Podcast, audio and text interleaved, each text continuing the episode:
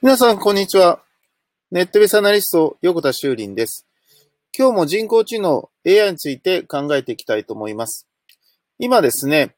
フジテレビの月9でやっているスーツっていうドラマがあるんですけど、これあの、最近の中では珍しく僕も面白くて見ているものなんですが、え、どうやらですね、アメリカでヒットしたドラマをですね、まあ、あの、日本風に、まあ、持ってきたものっていうことで、えー、原作がアメリカのドラマになってるわけなんですけど、この中にですね、えー、一度見たら絶対に忘れないという記憶力を持つですね、えー、主人公っていうのが登場するわけなんですが、これあの、普通の人間がそれを演じていてですね、で、あの、過去の記憶を読み起こしてですね、そしていろいろと事件とか問題を解決するっていうことになってるんですけど、まあこれよく考えてみれば、これって人工知能ですよね。だから、その、一回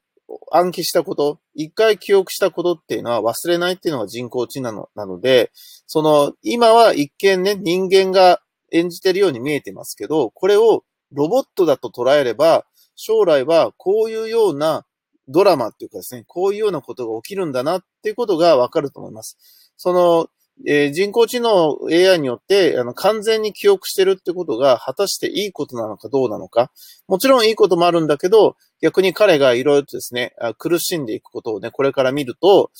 えー、そういうふうにですね、人工知能 AI の欠点っていうのも見えてくるんじゃないかなというふうに思うわけです。なので、もしね、皆さんの中で、この月9を見てらっしゃる方は、この役ですね。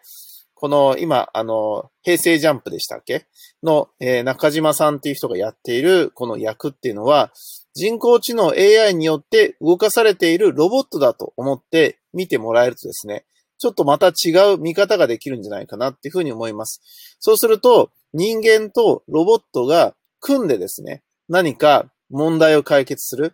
えっ、と、悩みを解決するっていうことが見えてくるんじゃないかなと思うんですね。そうすると、意外に、その人間の、まあ、ポンコツさとですね、そしてロボットの賢さっていうのを組み合わせた、まあ、この二人のね、小田裕二と、この中島くん、平成ジャンプの中島くんの二人がね、主人公出てくるんですけど、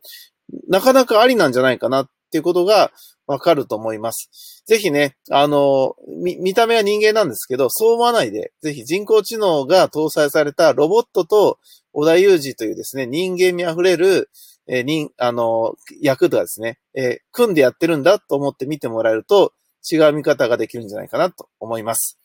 ネットビスアナリスト、横田修理でした。ありがとうございました。ではまた明日。